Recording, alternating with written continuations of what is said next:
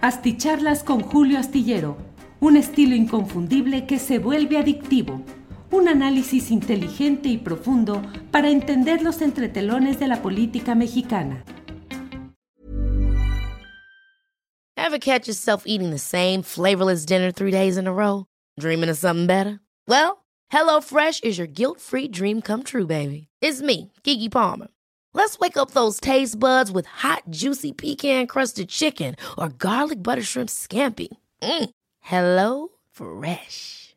Stop dreaming of all the delicious possibilities and dig in at HelloFresh.com.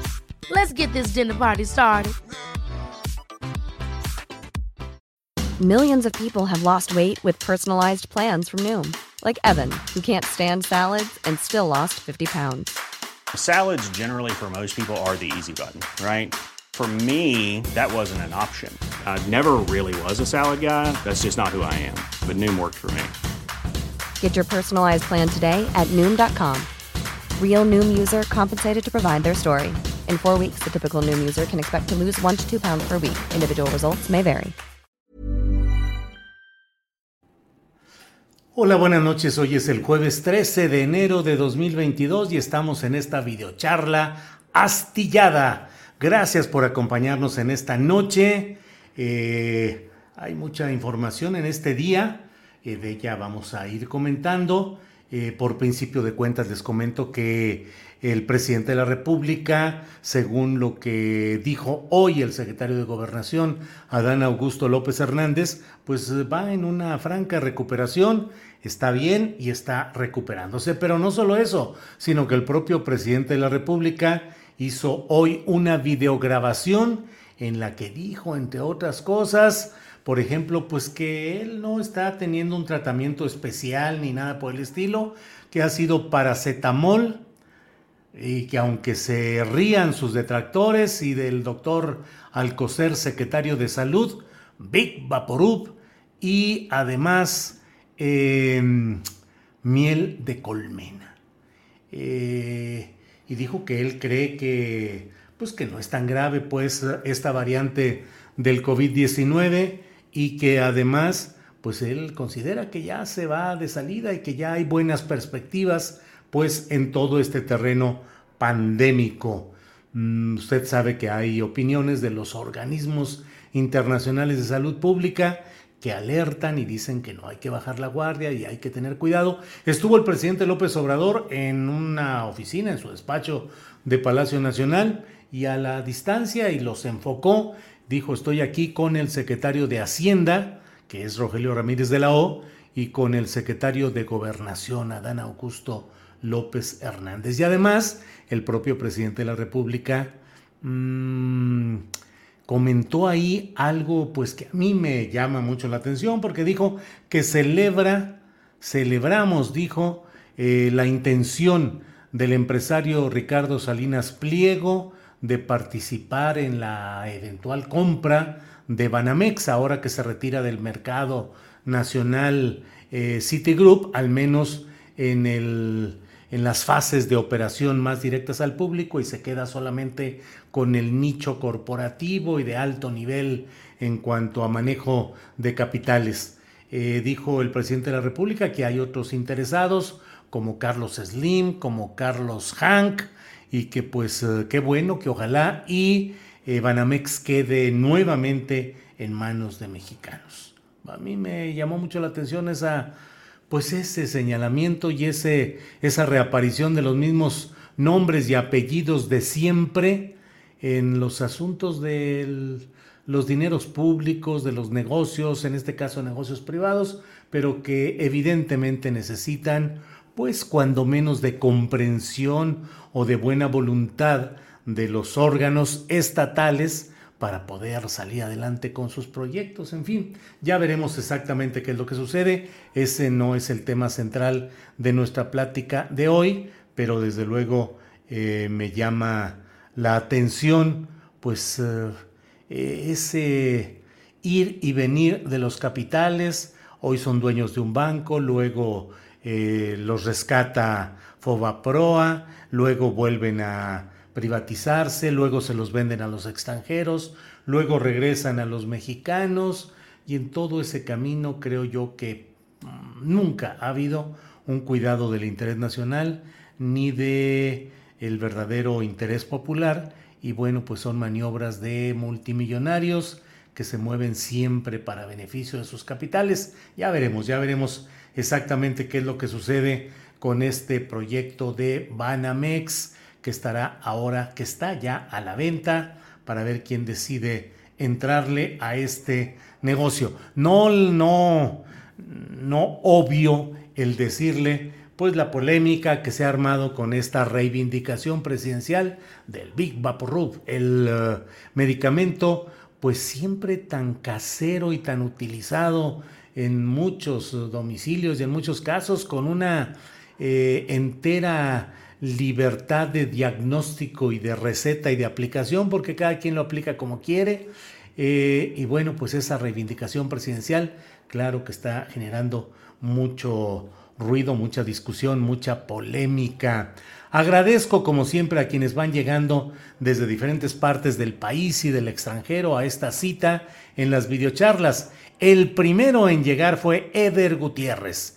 Dice, primer like, primero en llegar. Saludos. La Paz, Baja California Sur, presente. Julio, hoy vi un debate tuyo con Carlos Marín en el programa de Adela Micha de 2016 reforma educativa. Lo utilicé con mis alumnos. Saludos. Eder, muchas gracias. Qué bueno que hayas utilizado este debate con tus alumnos y esperemos que no me haya ido tan mal en el análisis que hayas hecho tanto tú como los estudiantes eh, con quienes estás eh, y con quien compartiste este programa. Sí, fue una, una debate en 2016 muy peculiar porque... Um, pues porque Carlos Marín es un hombre que suele tratar de monopolizar la palabra y pues eh, yo aguanté, aguanté mucho toda la, el, pues, el exceso de uso del micrófono, pero logré plantear las ideas centrales de lo que yo quería decir ahí. Lo digo todo esto con respeto, suelo yo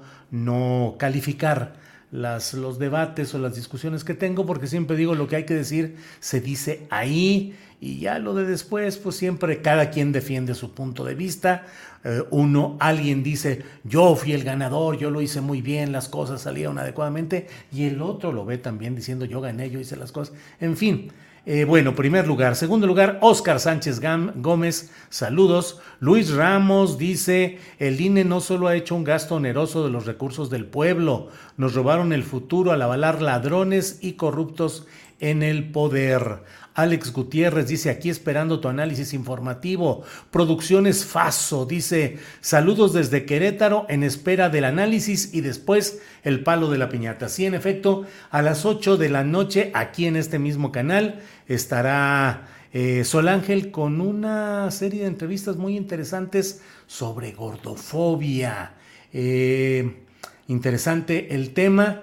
Yo me voy a dar prisa a escribir, terminar mi columna astillero para ponerme a escuchar un rato este programa que suena que va a estar muy interesante. Luis Ramos dice con tanto asesor cuál es el trabajo que desarrollan los consejeros. Lástima que no me puedo quedar a verte en vivo, al rato te escucho. Luis Ramos, muchas gracias. Después de este en vivo quedan las grabaciones tanto en Facebook como en eh, YouTube, en Twitter y luego viene eh, el podcast que se puede ver en Spotify, se puede escuchar solamente audio en Spotify, en Google y en Apple en sus plataformas relacionadas con los podcasts. Bueno, Danae o Dané Apolide, Helios y yo esperando al siempre certero astillero. Saludos a Helios y a Danae. Eh, Alex Gutiérrez, Ciro y Lorenzo, personajes que ya debían salir del INE, ponen trabas a todo y antes hasta avalaron fraudes. José Guillermo Trujillo envía saludos desde Jalapa. Fin García dice mi cita vespertina diaria. Así es, Fin. Eh, fin García, Fin García, nuestra cita vespertina diaria. Juan Carlos Barrón, saludos desde San Quintín, Baja California. Juan Carlos Barrón, homónimo de un gran amigo mío, notario público en San Luis Potosí, Juan Carlos Barrón, a quien envío saludos a ambos, a Juan Carlos Barrón, a San Quintín, Baja California, y a Juan Carlos Barrón, abogado y notario público en San Luis Potosí. José Enrique Delgado López, buenas noches. Grisel BP, Yellow, Julio Astillero, Beto Velázquez, Escalante desde Escuintla, Chiapas. Bueno, Abel Reyes, muchas gracias a todos. Em, Esperanza Rodríguez, buenas noches, like 13 en día 13. Bueno, pues muchas gracias. El título de nuestra plática de hoy son las reacciones en la cúpula del INE, del Instituto Nacional Electoral, a lo que ha sucedido en este, pues en este duelo de estrategias y de tácticas políticas, mediáticas respecto al Instituto Nacional Electoral y el ejercicio de revocación de mandato presidencial que está planteado así como un ejercicio de revocación de mandato presidencial, así lo establece la Constitución General de los Estados Unidos Mexicanos. Pero mm, hoy ha sido un día en el cual incluso pues yo he abundado en el análisis y el comentario sobre estos temas, pero se van juntando algunos y hoy lo que quiero comentarle a estas alturas del día de este jueves es la actitud de tanto de Lorenzo Córdoba, el consejero presidente del INE, como de Ciro Murayama, que es como una especie de vicepresidente oficioso del propio INE. Es solamente un consejero, preside algunas comisiones, pero es el acompañante permanente de Lorenzo Córdoba y él, Ciro Murayama, es quien tiene los ciertos votos que hacen que Lorenzo Córdoba pueda tener viabilidad en sus proyectos, contando con estos votos casi siempre alineados en relación con los acuerdos de élite que tienen ahí. Bien, el Instituto Nacional Electoral, como ya lo hemos platicado en otras ocasiones, es en el fondo una creación salinista. Carlos Salinas de Gortari impulsó la creación del Instituto Federal Electoral después de las elecciones de 1988 en las que el fantasma del fraude electoral contra Cuauhtémoc eh, Cárdenas se mantuvo de manera permanente, insistente, y frente a ello la respuesta institucional fue el quitar del control directo del gobierno federal, quitar el manejo de las elecciones y pasarlo a un instituto, se dijo que era autónomo, llamado IFE, Instituto Federal Electoral. Luego eh, fue cambiado ya durante la administración de Enrique Peña Nieto para que fuera Instituto Nacional Electoral, como si el cambio de una letra, INE, en lugar de IFE, eh, fuera a significar grandes cambios o grandes cosas, o que se borrara la percepción generalizada de que IFE eran siglas que correspondían a Instituto del Fraude Electoral. IFE, Instituto del Fraude Electoral. Eh, y bueno, pues ahora se dice INE, Instituto Nacional Electoral. Y dentro de todo lo que ha sucedido en este tiempo, mi punto de vista es que pues solo se ha gastado una enorme cantidad de dinero y se manejan eh, pues recursos eh, mediáticos, periodísticos, políticos para mantener la ilusión óptica de que las elecciones en México son democráticas, limpias y aceptables salvo excepciones que tienen su propio contexto especial, eh, por ejemplo, la elección del propio presidente ahora Andrés Manuel López Obrador, en términos generales las elecciones en México siempre han estado permeadas por una serie de marrullerías ya casi institucionalizadas. Hey, it's Ryan Reynolds and I'm here with Keith, co-star of my upcoming film If, only in theaters May 17th. Do you want to tell people the big news? All right, I'll do it. Sign up now and you'll get unlimited for $15 a month in six months of Paramount Plus Essential Plan on us. Mintmobile.com slash switch. Upfront payment of $45 equivalent to $15 per month. Unlimited over 40 gigabytes per month. Face lower speeds. Videos at 480p. Active Mint customers by 531.24 get six months of Paramount Plus Essential Plan. Auto renews after six months. Offer ends May 31st, 2024. Separate Paramount Plus registration required. Terms and conditions apply if rated PG. Hiring for your small business? If you're not looking for professionals on LinkedIn, you're looking in the wrong place. That's like looking for your car keys in a fish tank. LinkedIn helps you hire professionals you can't find anywhere else, even those who aren't actively searching for a new job but might be open to the perfect role. In a given month, over 70% of LinkedIn users don't even visit other leading job sites. So start looking in the right place. With LinkedIn, you can hire professionals like a professional. Post your free job on linkedin.com slash achieve today. Eh, compra de votos, inyección de dinero, rebase en los hechos a la vista de todos de los presupuestos eh, de los topes de campaña, ríos de dinero donde se puede y el aplastamiento de las opciones que no tienen esas eh, formas de financiarse gracias a las élites económicas y políticas. Entonces lo que hemos vivido durante mucho tiempo es el mecanismo mediante el cual con gran dinero público y gran dinero privado se construyen las instancias de poder público aparentando que provienen de la voluntad del pueblo cuando en realidad han sido arreglos de élites, de élites de todos los niveles, nacional, estatales, municipales, que permiten ir colocando en los cargos de elección popular, de representación eh, popular a personajes que corresponden a esos intereses. No hemos vivido ningún florecimiento democrático, no ha habido ningún momento en el cual se diga, híjole, verdaderamente aquí estamos con toda la democracia plenitud y elecciones verdaderamente respetables. En el caso de Andrés Manuel López Obrador, candidato de la coalición Juntos Haremos Historia, con Morena como locomotora de ese tren, pues la verdad es que era tanto el hartazgo de la gente contra los abusos, corrupción, frivolidad, ignorancia de Peña Nieto y cofradía y de los anteriores, eh, eh, el funerario Felipe Calderón y el impresentable y... Eh, Vicente Fox Quesada, que la gente en México estaba harta de todo ello, quería un cambio y la opción fue Andrés Manuel López Obrador y era tal la fuerza sabida, sentida, percibida de esa corriente social que iba a votar por López Obrador, que ante ello no había nada que hacer.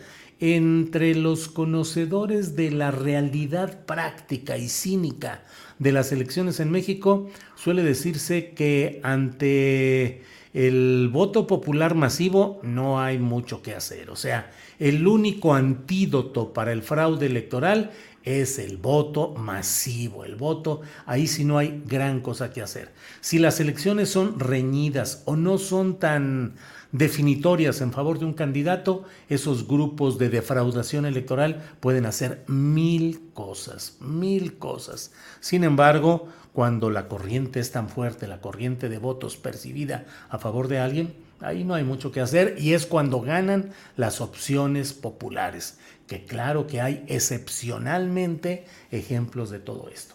Bien, eh, le comento todo ello porque yo creo que hoy lo que está pasando en el INE, donde Lorenzo Córdoba y Ciro Murayama pues han reaccionado ante el hecho de que el gobierno federal ha hecho saber todavía de manera extraoficial, es decir, sin formalizarlo de la manera que el Tribunal Electoral lo pidió, aun cuando todavía no se eh, procesa esa última fase, ya hoy se anunció que no hay dinero más para el INE para el ejercicio de revocación de mandato.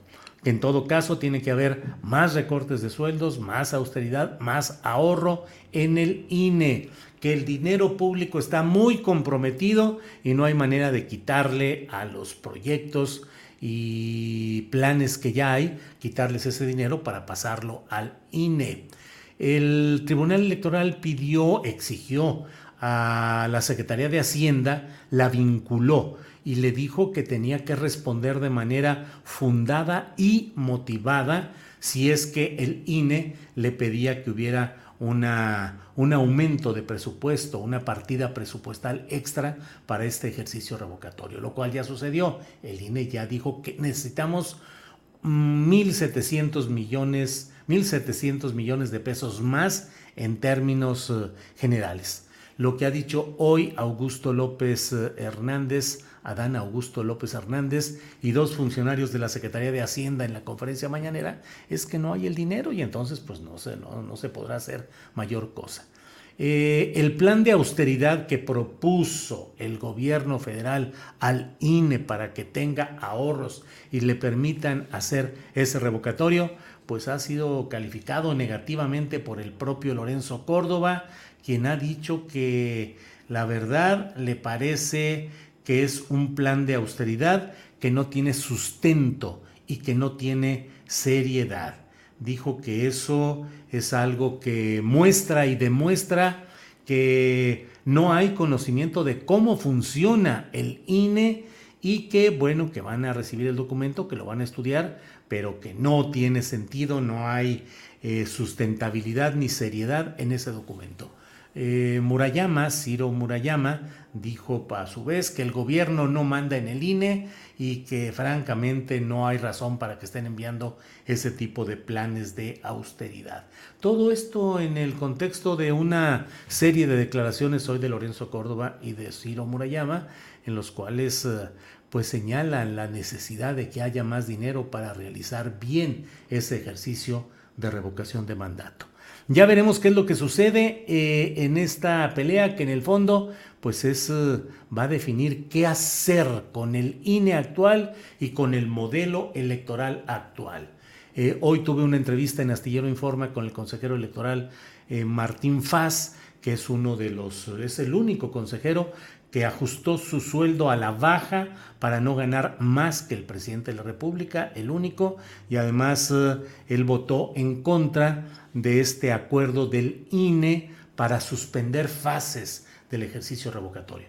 Y entonces platicando con él eh, decía que bueno, pues que los tiempos políticos son para que después de las elecciones en seis estados que se realizarán a mitad de este año en curso. Vendrá el momento en el cual en la Cámara, en el Congreso, habrán de analizarse las propuestas para una reforma electoral que muy probablemente, yo diría casi indefectiblemente, o sea, casi obligadamente, va a tocar el tema del INE.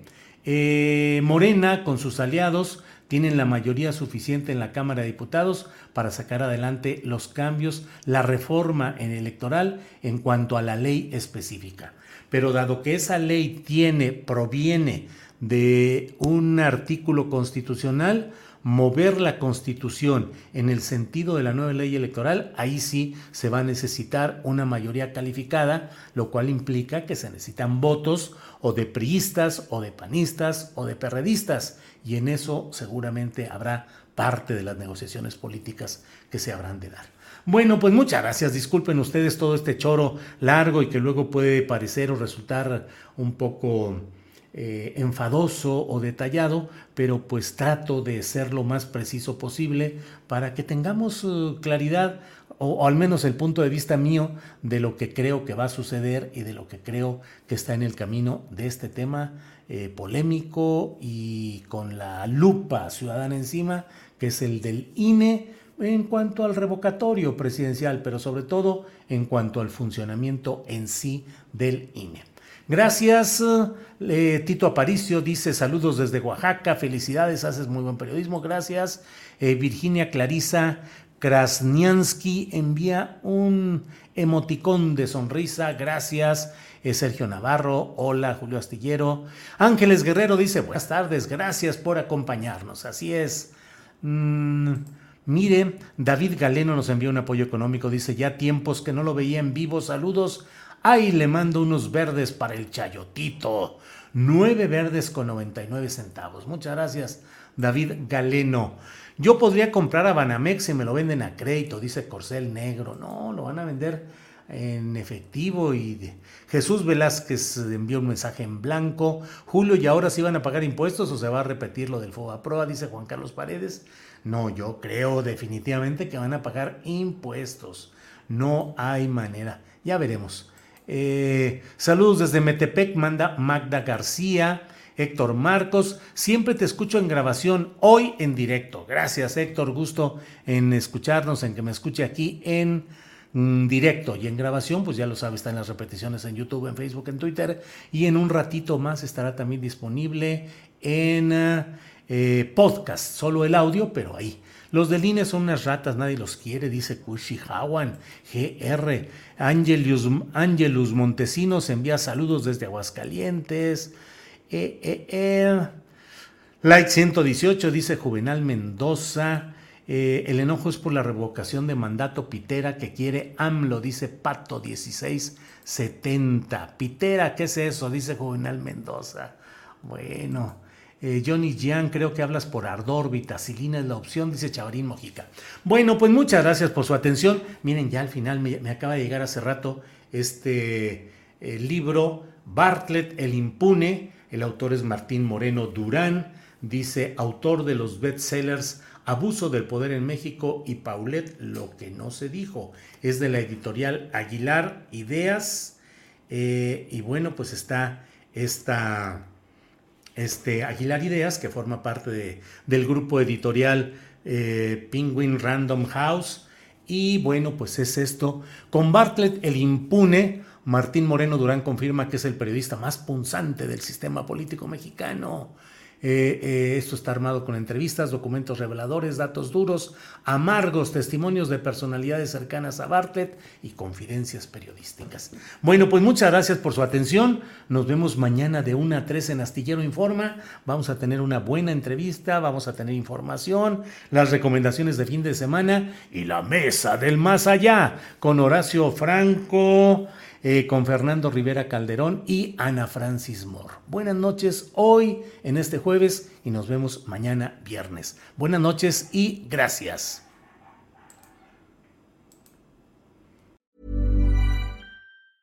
Ever catch yourself eating the same flavorless dinner three days in a row? Dreaming of something better? Well, HelloFresh is your guilt-free dream come true, baby. It's me, Kiki Palmer. Let's wake up those taste buds with hot, juicy pecan crusted chicken or garlic butter shrimp scampi. Mm. Hello Fresh. Stop dreaming of all the delicious possibilities and dig in at HelloFresh.com. Let's get this dinner party started. Hola, buenos días, mi pana. Buenos días, bienvenido a Sherwin Williams. ¡Ey! ¿Qué onda, compadre? ¿Qué onda? Ya tengo lista la pintura que ordenaste en el ProPlus app. Con más de 6.000 representantes en nuestras tiendas listos para atenderte en tu idioma y beneficios para contratistas que encontrarás en aliadopro.com. En Sherwin Williams somos el aliado del PRO.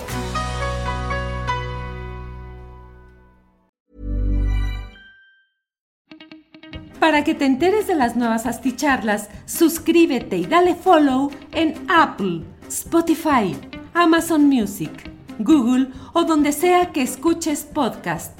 Te invitamos a visitar nuestra página julioastillero.com.